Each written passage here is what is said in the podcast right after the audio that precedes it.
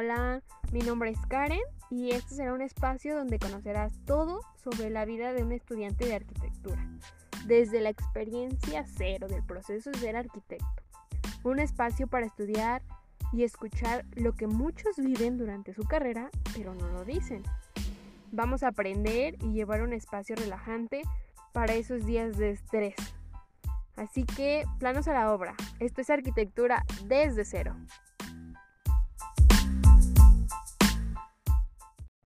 Hola, hola, ¿qué tal? Me da mucho gusto estar un miércoles más con ustedes. Ah, hoy va a haber nuevo podcast. Va, el tema a tratar es algunos eh, arquitectos que se me han hecho no buenos, eh, sino eh, pues sí, interesantes para comentarlos con ustedes. Son algunos arquitectos que he llegado a conocer a lo largo de mi carrera. No les voy a decir todos porque sí son un chorro, bueno, son bastantes. Son algunos, igual no están por rango de importancia o por ser el mejor o así, por tener más edificios construidos, no, simplemente son algunos arquitectos que les quiero comentar o compartir con ustedes para que si los conocían, pues eh, tener un poquito más de información o recalcar esa información que ya tenían de ellos. Y si no los conocían, pues eso mismo, que ustedes aprendan un poquito más o sepan de estos nuevos arquitectos.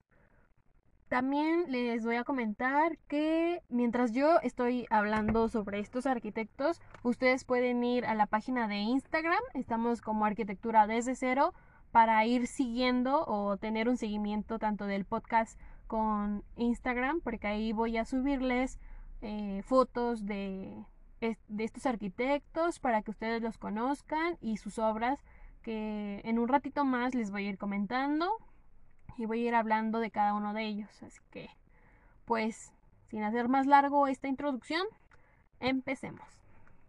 El primer arquitecto del que les voy a hablar se llama Tadao Ando. Él es un arquitecto estudió en Osaka, Japón. Y bueno, mencionan que él después de esto fue y viajó por Norteamérica, África y Europa para ir ampliando más ese conocimiento artístico o ese conocimiento arquitectónico que igual en, en Japón lo tenía como muy arraigado o pues sí muy comprimido en su zona natal y quiso experimentar, ¿no? Esa es una de las buenas cosas que podemos nosotros hacer como arquitectos, salir y conocer el mundo, conocer nuevas formas arquitectónicas y ampliar ese conocimiento. Bueno, bueno, regresando a Tadao, sus rasgos más distintivos de este arquitecto fueron, o bueno, son las formas sencillas, creadas de hormigón, tanto en interiores como en exteriores. Esto se puede eh, ver, o bueno, sí, se puede observar en la Row House en Sumiyoshi, Osaka, Japón. Son tres paralelepípedos de igual tamaño que forman el edificio frontal, el jardín y el edificio trasero. Es muy impresionante cómo de estas formas genera todo este movimiento en una, en una, bueno, en estas tres formas, ¿no? Cómo genera esos tres espacios que bien pueden ser algunos abiertos y otros cerrados, pero genera ese movimiento entre ambos y entre la casa. También otro de los de las obras más importantes es la capilla de Yushutsu, Yushutsu en Japón, que ahí resalta la cruz que sale del agua. Es la iglesia de las luces de Ibaraki, así se conoce. ¿Y por qué se conoce así de esta forma? Es, es porque está formada por la luz que entra a través de las ranuras que él genera en la pared, en la pared central de esta capilla o de esta iglesia. Y es impresionante cómo juega él o cómo agarra el ángulo o el asolamiento, cómo se ayuda bastante del asoleamiento para poder generar esa, esa cruz perfecta en el día, ¿no? En el transcurso del día. Por eso esta obra es muy impresionante de él, porque juega con eso, juega con lo tosco que es el hormigón, pero genera un ambiente de paz y tranquilidad con esa luz que simplemente se refleja, porque si lo pueden observar en las imágenes, no hay ventanas, solo es esa cruz que se genera a través de la luz que pasa de ella. Y pues un poquito después, en 1990, él crea el pabellón de Japón ah, de la exposición de Universal de Sevilla, que es exclusivamente hecha de madera y este es otro de los materiales que él opta mucho por utilizar, ya que hace ilusión o hace referencia a los principios de construcción históricos de, de Japón, de donde él era, de, pues sí, de donde él era. Y bueno, un poquito más reciente es el Museo de Arte Moderno de Fort Worth en Texas, que este finalizó en el 2002. Y el par de casas de Coop de, de Japón, que finalizó un año después, y estas casas se conocen como 4x4 house porque literal son casas creadas con esas dimensiones 4x4 metros. Ah, al, al, pues sí, al como pensar 4x4 es muy pequeño, ¿no? ¿Quién podría vivir en él? Entonces él optó por hacerlo hacia arriba, generar estos estas cajas, ¿no? Se podría decir y unas sobresalidas con voladizos para generar un poquito más de movimiento y que no solo sean cajas rectangulares o cajas pues sí superpuestas hacia arriba y con ventanales, ¿no? Con ventanales hacia hacia esa vista que, que tenían enfrente y pues sí dijo, ¿por qué no? Eh, eh, estamos, estamos limitados en en las dimensiones. Y creo que también es un, un factor que ahorita en la actualidad es muy probable que ya por la sobrepoblación y muchas veces porque los metros de terreno son demasiado, demasiado caros, XY cosa, eh, ya hay nuevas formas, nuevas cosas que nos impiden generar una arquitectura como la que queremos crear y nos delimitan, ¿no? Por factores de terreno, yo qué sé, pero no estamos delimitados hacia arriba. Entonces podemos generar estas composiciones hacia arriba. Y fue lo que Tadao generó, pero haciéndolo a su forma. Con movimiento, no, no delimitarse por ese simple hecho de tener tan poca medida. Y bueno, puede decirse que, su arquitectura es simple o con materiales simples, pero lo veíamos, ¿no? Lo veíamos igual en la capilla, utiliza esos materiales, pero genera con otras cosas, con el ambiente que tiene, una fuerza, una fuerza en cada una de las construcciones que él genera. Y es por este hecho que me encantó, me gustó muchísimo. Bueno, el siguiente es Santiago Calatrava. Él en 1975 y hasta 1979 realizó estudios de ingeniería en la Escuela Técnica de Zurich. Y bueno, los proyectos de Calatrava poseen una calidad estructural de gran dinamismo, ya que estudió ingeniería civil, entonces eso es también una aportación más porque juega más con la estructura. Y al saber la forma de cómo estructurar y cómo sostener esos elementos de composición, es muchísimo más fácil generar cualquier tipo de cosas.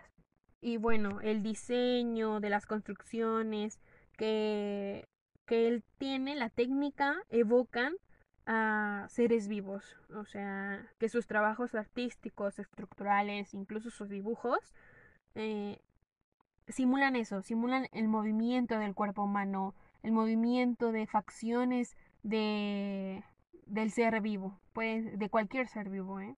de, un ser humano, de alguna especie animal o de lo que sea. Bueno, uno de los bueno, de las obras más conocidas es la Torre de Telecomunicaciones en Barcelona. Esta fue creada de 1989 a 1992. Bueno, esta otra que Leon Said Exupery, perdón, si no se pronuncia así, en Satolas, esta evoca, o bueno, cuya estructura semeja a un pájaro en vuelo. también como esta, eh, hay otro que es el Museo de Arte de, de Milwaukee, en Missouri. Ah, esta se concluyó en el 2001. Y bueno, su techo puede batirse como si se tratara una imagen en cámara lenta de las alas de, eh, en vuelo de un ave. Y creo que esta también, esta construcción muchos han la han visto y es por la que se conoce más a Calatrava, es por el cine IMAX de la Ciudad de las Artes y eh, de las Ciencias proyectada por Calatrava. Eh, se concluyó en 1900, eh, perdón, en el 2004 y esta recuerda o evoca o manda el mensaje que es como un ojo. Ya que lo, su forma o pues si la envoltura es semiesférica y está cristalada y el movimiento eh, que genera es eh, una planta elíptica. Así que se puede observar por los materiales igual y por la estructura y por la forma que es eso un ojo se asimila a un ojo. Y bueno con Calatrava podemos observar que su arquitectura eh, sí se evoca un poquito más a la estructura y con ello les digo que sabiendo estructurar y sabiendo qué cosas hacen que pues si la construcción se sostenga es muchísimo más fácil generar cualquier tipo de cosas. Y pues lo veíamos no con este igual eh, aquí cambia un poquito a Tadao que creo que Calatrava es un poquito más Ah, extrovertido, estaba buscando la palabra extrovertido, sí, eh, ya que se arriesga a generar literalmente las formas de, del cuerpo, ¿no? O los movimientos. Y pues les digo que igual que habíamos mencionado. La arquitectura es muy objetiva, entonces puede que a muchos de ustedes les guste más Tadao que que Calatrava y está bien, ¿no? Está bien porque no siempre nos va a gustar todo, no siempre vamos a estar de acuerdo con todo lo que nos digan, con todo lo que veamos y así. La siguiente arquitecta, esta es una mujer, eh, se llama Zaha Hadid. Igual ahorita muchísimos la conocen por sus formas súper orgánicas, eh, que es súper, bueno, fue muy extrovertida y, y su y su asociación de arquitectos aún siguen esa ideología que ella tenía de generar formas totalmente orgánicas que el material no te restrinja de, la, de lo que puedes generar de esos volúmenes, esas, esas dimensiones que puedes generar y, y sí, sin restricciones alguna. Ella se matriculó en la Asociación de Arquitectos de Londres en y obtuvo un diploma en 1977.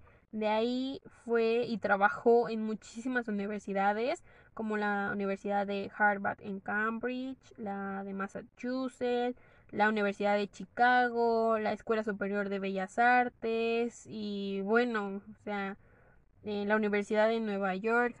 En fin, fue una arquitecta que sí exploró muchísimos campos de enseñanza y pues creo que eso le dio el conocimiento, las bases para llegar a generar tan espléndida formas orgánicas.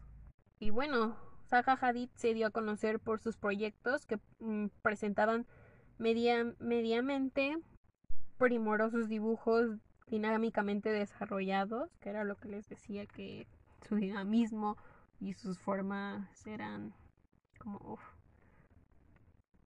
Nunca te esperabas que esa construcción fuera lo que realmente era creada para eso, ¿no?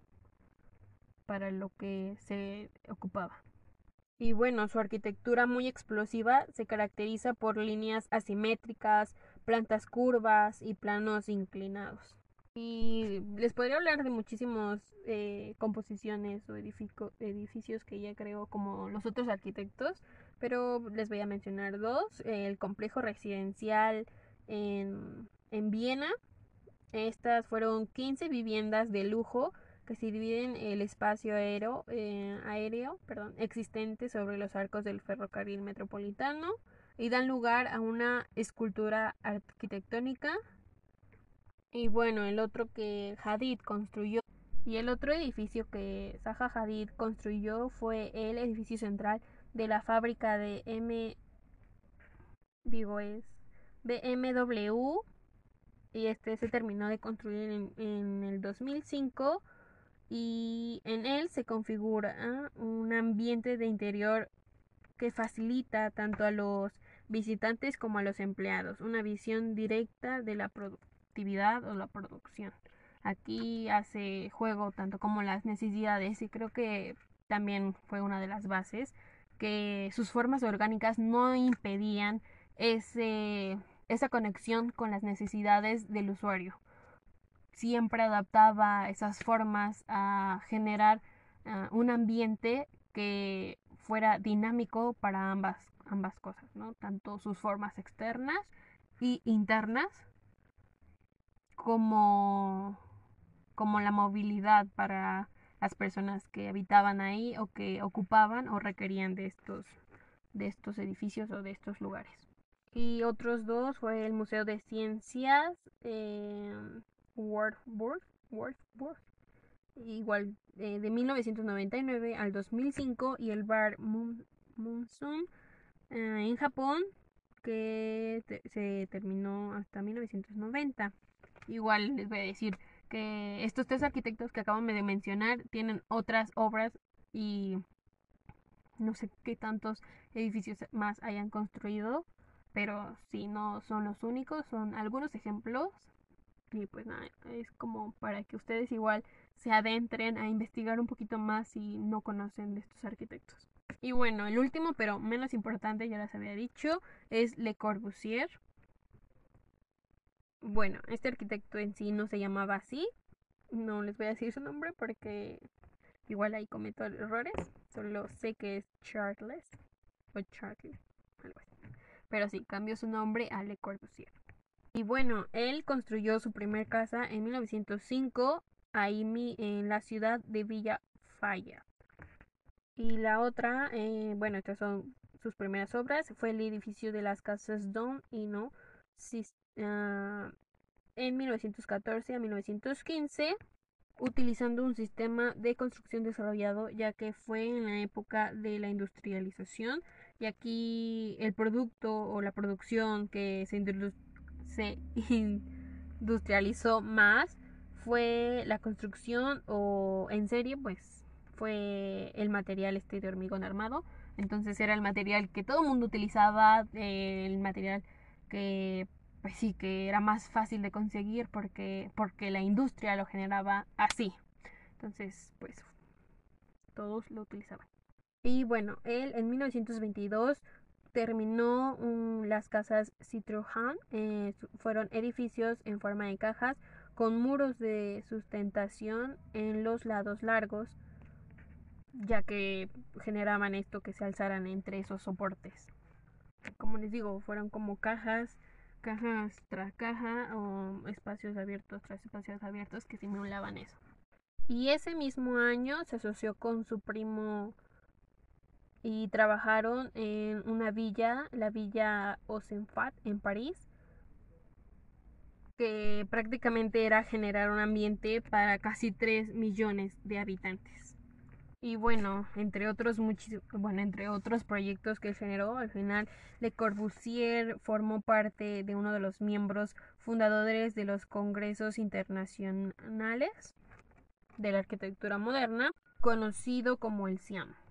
Y bueno, este arquitecto también generó otras ideologías que fue los el, de los módulos o sistema de medidas desarrollado por pues sí por Le Corbusier que fue el principio o trajo consigo o arraigó en la sección áurea y partió de las proporciones del mismo cuerpo humano.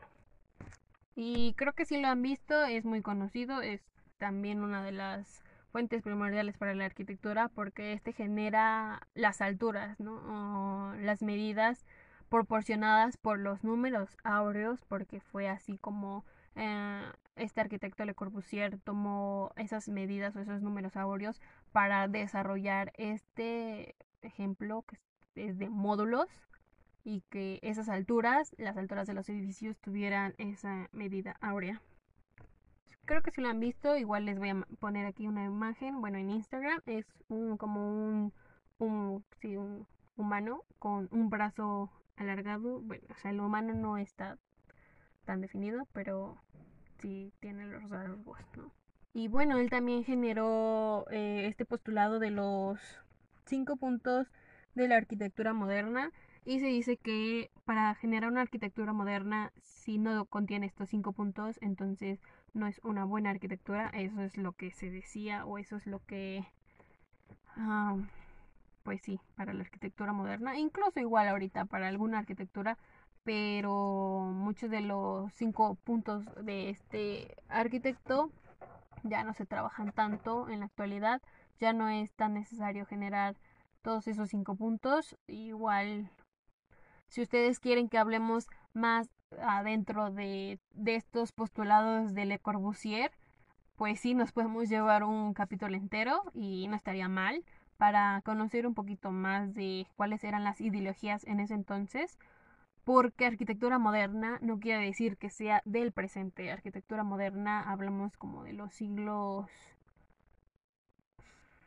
si no me equivoco, 50, 60 más o menos. Y sí, no es un término que evoque a la actualidad. Y pues sí, al ser un arquitecto como con mucho trayecto, lo podemos observar en muchísimas de las etapas de la arquitectura o de los estilos arquitectónicos. Puede mencionarse también en arquitectura orgánica o en arquitectura internacional, que es un poquito más lineal, o así, puede decir. Entonces, Le Corbusier, ¿qué es? ¿No? ¿Un arquitecto orgánico? ¿Un arquitecto bueno, internacional, con formas lineales o qué. Em, pues sí, les puedo decir que es como de los dos, no, no necesariamente de un solo ambiente, ¿saben? Y pues esto habla mucho como de la evolución, ¿no? De cada uno de los arquitectos. Habíamos, podemos observar que hay arquitectos que no necesariamente eh, se van a las formas tan orgánicas, a esa complejidad, ¿no? Igual no lo llamamos complejidad, no sé cómo, qué término podría llamarse, porque mencionamos, ¿no? O sea, un extremo de extremo a extremo. Tadao ah, observamos que su arquitectura es muy lineal, es, se podría decir, sí, sencilla, pero con una complejidad que toma al ambiente a su favor, y con los materiales a su favor. Genera ambientes que dices, wow, ¿no? O sea, con un material y con las cuatro paredes que genera, pero con esa idea de utilizar el asoleamiento, ahí perfecto, porque está generando ese ambiente de paz y tranquilidad con un material que muchas veces decimos que es rudo. Y nos vamos al otro extremo con Zaha Hadid, que observamos sus formas y muchas veces decimos, ¿ese edificio está construido? Ah, ¿A poco eso se puede generar? Y sí, ¿no? También se puede generar y esto es bastante estudio, lo habíamos visto con Zaha Hadid, que ella fue maestra en muchísimas instituciones y yo creo que con eso arraigas o traes contigo muchas ideologías, igual al conocer muchísimas personas que te aportan ideas a cómo estructurar, cómo, cómo saber qué materiales funcionan para cada qué. Porque les digo que a veces nos quedamos varados con, no, es que yo no puedo formar o no puedo crear esas formas súper orgánicas porque te limitas en los materiales, ¿no? Ves un cristal y el cristal es lineal, no, no, no puede generar una, un círculo o un óvalo, ¿no?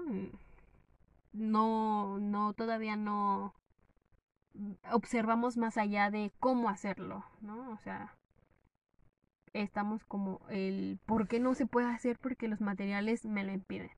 Y yo creo que así como estos dos o como estos cuatro arquitectos que hemos visto, eh, poco a poco cada quien va a ir generando su estilo arquitectónico, su forma arquitectónica ah, o simplemente la evolución, la evolución de ese trayecto de formación de un arquitecto es radical. Puede ser que al principio eh, te llamaban muchísimo la atención las formas totalmente lineales, con voladizos y así, y al final veas tu evolución en una forma tan radical o tan que dirás, wow, ¿no? ¿Cómo pasé de extremo a extremo? Y es eso, simplemente la evolución. Y obviamente la evolución lleva su tiempo, lleva su proceso, lleva su aprendizaje. Y ese aprendizaje lo vas a ir tomando conforme vayan pasando los años, conforme vayas atreviéndote a, experimentar. No solo te quedes con lo que estudias en la universidad, con lo que te dan los profesores. Indaga un poquito más, eh, métete a otras a otros ambientes donde puedes expandir o generar tu mente un poquito más abierta. Y pues nada, les digo que fueron solo cuatro arquitectos y igual, o sea, vamos a seguir hablando un poquito más de otros arquitectos, no nos vamos a quedar hasta aquí. Eh, les doy las gracias por haber escuchado este podcast. Recuerden que subimos todos los miércoles y viernes. Y pues nada, esto es arquitectura desde cero. Nos vemos en la próxima. Chao.